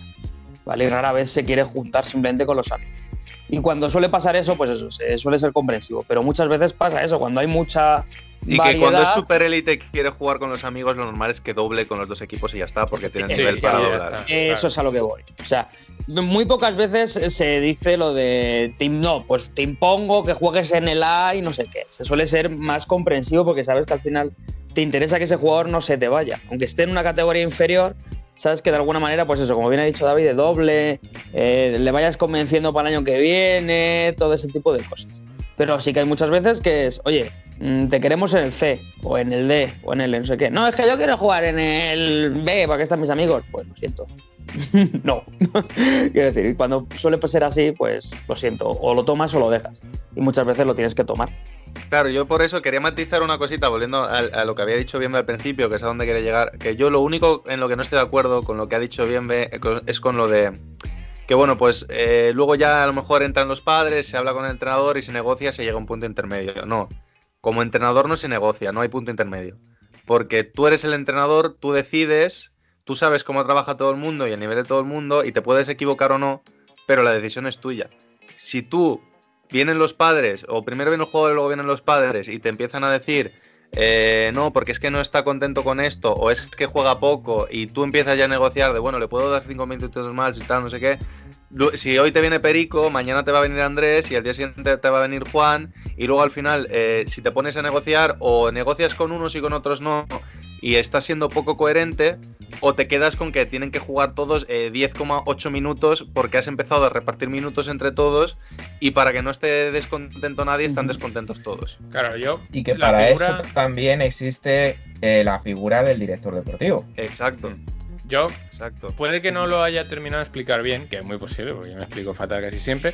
y es que eh, la figura de los padres me refería en el sentido de que Sí, falle, Pero falle me da algo- igual padres o quien sea, no se Sí. negocia como No, entrenador. no, más que no se negocie, sino que haya un fallo de comunicación, ¿no? Rollo de que el, el chaval, por lo que sea, no sea capaz de expresar lo que quiere o lo que quiere hacer y, y no sea capaz de, de, de haya- de haber esa unión con el entrenador, ¿no? Y que diga, mira, papá, es que no, no lo estoy disfrutando, no estoy jugando donde quiero. Por ejemplo, no el caso de que está en el C y quiere jugar con el B, ¿vale? Eso, mira, Pero es yo lo creo que lo que tú dices en muchos casos que no es tanto que el jugador no se sepa expresar, sino que directamente a veces el entrenador a lo mejor eh, no es todo lo abierto que debería ser y si le tiene que decir al chico, chico, eh, o, o se lesionan cuatro o tú no vas a ver la pista y a lo mejor no se atreve a decirlo, pero yo creo que muchas veces el jugador incluso o la jugadora agradecería que se le diga, oye, mira, no cuento contigo para que por lo menos tenga las cosas claras, ¿no? Mm. Pero hay muchas veces que el entrenador puede llegar a decir, mira, yo no cuento contigo más allá de vas a venir eh, convocado, convocado cinco de minutitos y, y se acabó. Disculpad un segundito. Sí, es un poco también el. el- sí, el- Pero, ese- pero, sí que, pero sí que es cierto que hay veces que el jugador se lo dices, o la jugadora, y dice, bueno, vale, me ha dicho que no voy a jugar, pero, pero yo creo que si me esfuerzo y tal, eh, a lo mejor sí que juego. Y te aguanta un mes sin quejarse, pero al mes dices, es que me he estado esforzando. Y, y tú puedes decir, ya, pero es que ya te dije que por X o por Y esto es lo que hay. Nunca se acepta esa crítica destructiva, ¿no? De hasta aquí. Sí, Sí, entonces- es, co- es complicado, ya te digo que es complicado esa situación. O sea, no puedes negociar. Estoy con David en que no, no se puede negociar y la cosa es todo planificarlo antes. O sea, sí, con los padres se previamente. claro, con los padres se negocia hasta infantil. Es decir, Sí. 12, 13 años. Ahí es donde los padres son los que dicen, pues mira, mm, le dices, pues oye, yo, fulanito, quiero que estés en este equipo, que tu hijo esté en este equipo. Y normalmente suelen claudicar. Intentan negociar un poquito por los amigos y todo eso, pero bueno, suelen claudicar. Pero a partir de cadete es el jugador, punto. No hay más. O sea, pa- para, mí. De, de hecho, de hecho, yo creo que, que le hemos dado la vuelta, ¿no? Pero, pero también yo lo que es lo que quería terminar ya, y yo creo que lo vamos a dejar por aquí, porque creo que da para una segunda parte y que la vamos a traer, la traer directamente en la siguiente sección que tengamos de Educando en la Cancha, que será pues por finales de mayo a lo mejor, más o menos, que pues seguimos en esa época en la que tal. Entonces, por terminar un poquito la sección, que se nos va a quedar larga, y es que esto podríamos seguir eh, y seguir, eh, pero vamos a dejarlo para una parte 2 en la próxima sección de Educando en la Cancha. Eh, rematamos con, ¿y si es un jugador de- que se le dice, oye, queremos que estés en el B y llega el jugador y te dice, no, es que yo quiero estar en el D? Sí, eso es complicado. Eso, eso suele ser el caso más, más peliagudo. Pero yo creo que es el- lo mismo, o sea, más allá de que si se pone muy cabezón y quiere jugar con jugar los partidos también, igual es el mayor problema que puedes tener. Pero si no es tan simple como, bueno, vale, entrenas con tus amigos, pero también tienes que entrenar con el B y con quien vas a jugar en el caso de que no se puedan jugar en los dos es con el B. Claro, claro, pero quiero decir, ¿y si no? ¿Qué ocurre con ese jugador? ¿No le dejamos Yo estar como- en el D? No, Mm, yo como club claudico le digo al D, sin problema. Porque el D va a mejorar, porque es muy bueno. Y, y so- y sobre todo, si, si es bueno y tiene capacidad de trabajo, él mismo va a llegar un momento en que va a decir, oye, yo en el D me aburro. Al final, vale, eh, subo. Y, si no, es, no tiene esa capacidad de trabajo, en el B tampoco hubiese llegado a nada. Porque si Claro. lo que quiere es estar ahí entrenando un ratillo, pues vale, a lo mejor tiene capacidades, pero se van a quedar en nada porque no tiene ética de trabajo. Y lo mantienes Oh. en el club por si acaso. Claro. O eso, o a lo mejor se da cuenta de que no tiene ni, o sea, que tiene más nivel para el D, pero no le apetece. O, o no, a mí lo que me gusta es esto, por lo cual no tiene motivación Claro. para llegar más lejos, por lo cual en el B no, no, no hay de jugadores así. Por lo No, cual, a- a- al fin y al cabo hay que intentar mantener a los jugadores motivados y animados, ¿no? Ya sea en la categoría que sea, que él, que él en el fondo también disfrute. Porque si le vas a tener en el B mm, a regañadientes, pues eso es un poco lo que Claro. dicen David y Pérez. O no va a terminar de rendir, o se va a venir abajo, o al final se va a acabar yendo. O sea, Con lo cual, la última pregunta, que es de sí o no, ¿el jugador tiene derecho a elegir dentro del club? no. Es- a ver, es No. que si, si es de sí o no, es no. no, yo también estoy con que no. Pero en este caso último le hemos dejado más o menos, entre comillas, elegir.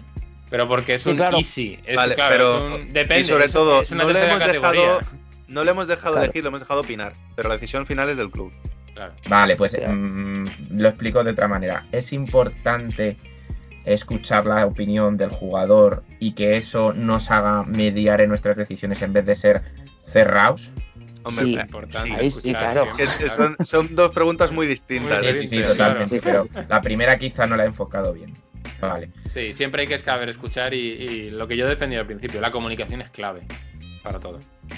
Bueno, pues yo creo que por ahora lo podemos dejar aquí. Ya nos meteremos en más tal. Como conclusión, pabellón, cercanía, entender qué quiere nuestro hijo, hija, jugador, jugadora y que pille cerca por si. Y por que si quiere el club también que- del bueno, claro, jugador. y que eh, quiere el, el club del jugador, jugadora cuando vayamos a ese club. Que creo que para primera parte ha quedado estupendo. Oh, pues si solo es primera parte, nos queda todavía. Nos queda todavía. Bueno, muchas gracias, Alberto. Y nos vamos ya con Bienve y la solución del jugador misterioso.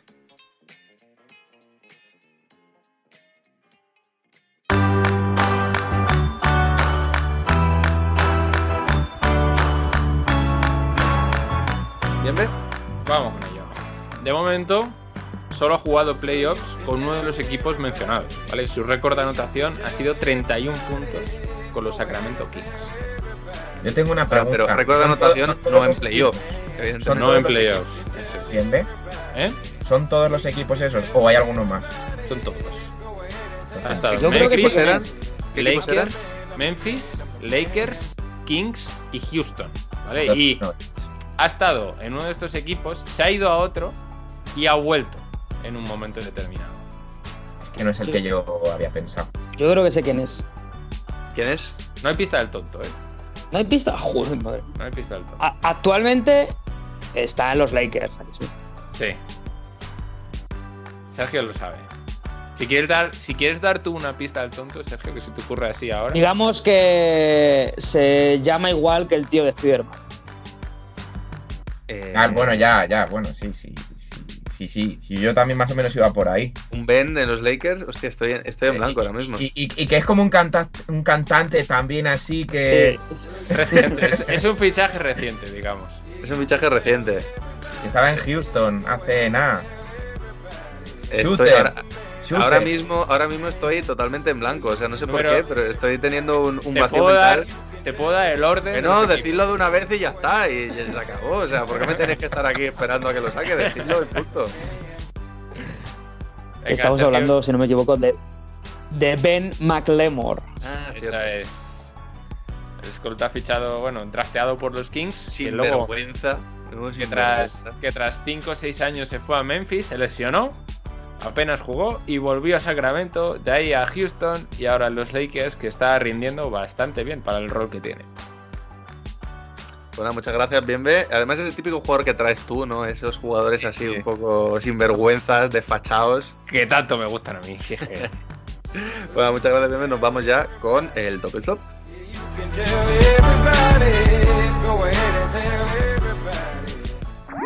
Síguenos en redes. Estamos en Twitter e Instagram como arroba zona 305 podcast. Zona 305. Únete al equipo.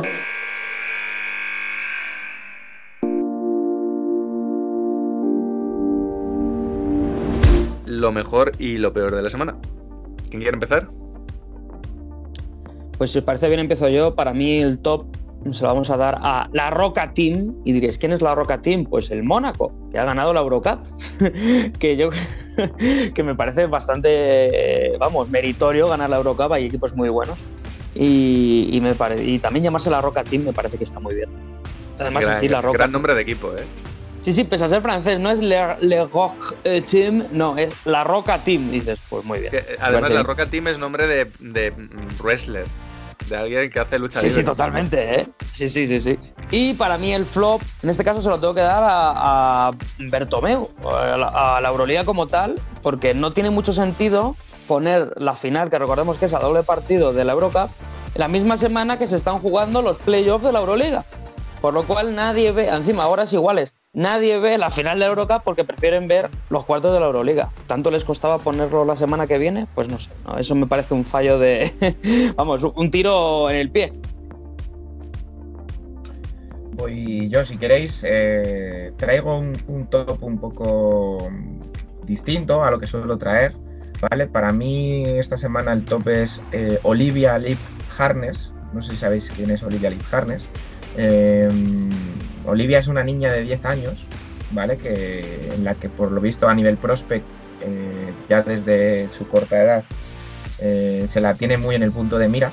Y esta semana recientemente ha habido una, una entrevista con ella y tal, en la que, bueno, yo creo que al final eh, a niveles tan, tan lejanos, ¿no? O sea, cuando tienes 10 años y tal, eh, es bueno tener claro eh, los objetivos a largo plazo de, en la entrevista Olivia decía que quería ser la, primera mujer eh, en debutar en NBA, que nunca se sabe si, si, esto va a ser o no posible, ¿no? Eh, pero claro, es, es fácil mmm, decir estas cosas cuando, oh, soy jugadora, tal.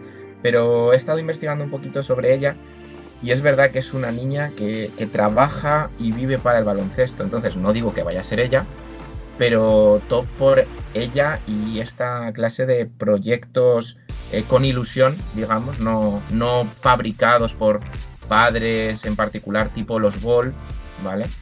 Eh, para el futuro de lo que es el baloncesto femenino y masculino. Y mi flop va de cara a la NBA, que bueno, ya van quedando pocos partidos, pero bueno, pues vamos a subir al flop a los Orlando Magic, a los Detroit Pistons y recientemente a los Oklahoma City Thunder, que son los tres equipos que ya no pueden acceder a playoff ni a play-in. Pues eh, voy yo con mi top, que va para también la NBA, que son los Washington Wizards, que están remontando impresionantemente, llevan un 9-1 en los últimos 10 partidos y ya se colocan prácticamente a dos partiditos del play-in y ahí están. Mira que habían empezado fatal la temporada y parece ser que Westbrook les está llevando pues un poquito no como se esperaba, a una posición un poco ya de, play-in, de últimos de mm, clasificados, pero que ahí están, están remontando, ya vienen. Y el flop va para los Lakers, que van un poco al contrario, ¿no? Acaba de volver LeBron, ayer palmaron contra, bueno, ayer, a día de publicación del programa, el viernes por la noche palmaron contra los Kings por cuatro puntos con la vuelta de LeBron. Y, y se están jugando a entrar en play-in. ¿eh? Están a, ya están empatados con Dallas y que perdieron los dos partidos contra ellos, los dos últimos. Y están ahí, ahí. Parece ser que tienen que espabilar un poquito. Bueno, pues yo tengo el, el top genérico de a, a, todas las madres del programa, ¿no? Por este programa que va a ser publicado el Día de la Madre. Eh, que sé que ninguno lo iba a decir, malos hijos, pero yo lo tengo que decir. Eh, y a la mía, más en concreto, por supuesto. Mami, te quiero mucho. Ay, qué bonito. Ya quedándonos en el baloncesto, mi top va para LeBron James, porque pues después de su. Por su vuelta, más que nada. O sea, después de su racha de lesionado más larga de toda su carrera, Mm. creo que ya echábamos de menos ver a LeBron James en una pista de baloncesto. Y no tengo ninguna duda de que los Lakers se van a meter en playoff y de hecho van a ser bastante peligrosos para uno de esos equipos que han estado trabajando toda la temporada para tener ventaja de campo y en primera ronda se van a cruzar con unos Lakers que van a tener a LeBron y Anthony Davis descansados. Pobrecito ese equipo, no sé quién va a ser, pero. Yo, yo te voy a me mencionar una cosa, David, que, que a mí me llamasteis loco, loco, pero, pero cuidado que se puede ver un Clippers Lakers en primera ronda, como si vamos así. Sí, a este, paso, a este paso se viene y la verdad que cuidadito con, con ese cruce de primera ronda. Y mi flop, pues se lo daré también a los Lakers. en vez de a LeBron. Por lo mismo, ¿no? Por un poquito, porque perder contra los Kings. eh, Y llevar No sé. una racha un tanto mala, digamos. ¿eh? Sí, a ver, es que Fíjate que lo- realmente no tengo flop esta semana, entonces pues ya que ha salido el tema, Pues pues mira. me quedo con. Podías haber puesto a San Antonio por dejarse remontar 35 puntos por Boston. Pues también. Creo que San Antonio también es, es buena opción. Es buena opción. Me parece bien. Y nada, pues la canción de despedida la dejo aquí un poco abierta con miedo, porque últimamente los robots de Universal nos están tumbando programas por la música. Entonces, mm, pues no sé si vosotros tenéis alguna sugerencia o dejamos que Jacobo en la mesa de edición ponga algo. ¿Qué No, opináis? no, no, no. No, no, hay que, hay que sacar algo entre nosotros. Pues yo tengo. yo, Lo si importante queréis, es que no sea de Universal. Pu- Pues eso ya no sé decirte, tío. Porque. Claro, que- Ah, yo tengo una que últimamente está escuchando bastante, está muy guay, que se llama Big Love, que es de Louis the Child y Earth Gang. Ah, no, no, perdón, perdón. Ahora que dices Big Love, mi flop es Kevin Love. Por, es verdad. es por el saque de, fachatez, por esa cosa bochornosa de te devuelvo el balón porque estoy picado, meter canasta. Eh, añádele, añádele que esta noche ha hecho 0 de 0 en todos los tiros y ha cogido 10 rebotes en 22 minutos. Qué sinvergüenza. Qué sinvergüenza. Perdona, eh, eh, bien ve. Big Love decías, ¿no? Podemos buscar una canción de Kevin Love también, no hay problema, yo lo veo No, guay. de los Beach Boys. Que su tío era de los Beach Boys. Ah, pues mira, Mira, precisamente yo, yo iba a proponer una que se llama Cruel Intentions, que son las que tiene Kevin Love con, con su persona y el baloncesto en general, ¿no? Pues venga, Cruel, Cruel Intentions me gusta. Eh, podemos tirar por esa. Jacobo, si quieres meter una de las otras dos que hemos dicho, pues también allá tú, pero yo creo que Cruel Intentions es buena idea, dedicada a Kevin Love. Así que con, con la canción dedicada a Kevin Love nos despedimos hasta la semana que viene. Adiós.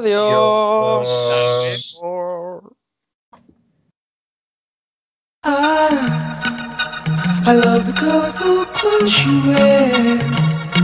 and the way the sunlight plays upon her hair.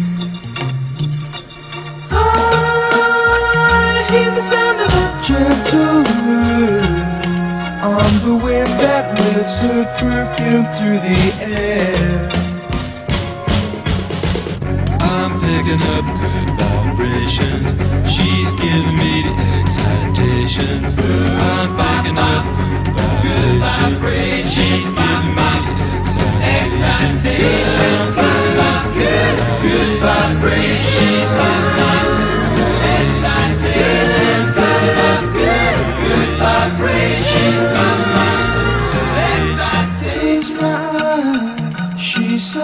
Somehow closer now.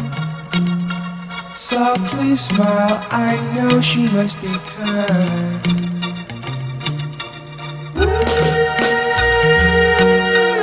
In her eyes, she goes with me to a blossom room.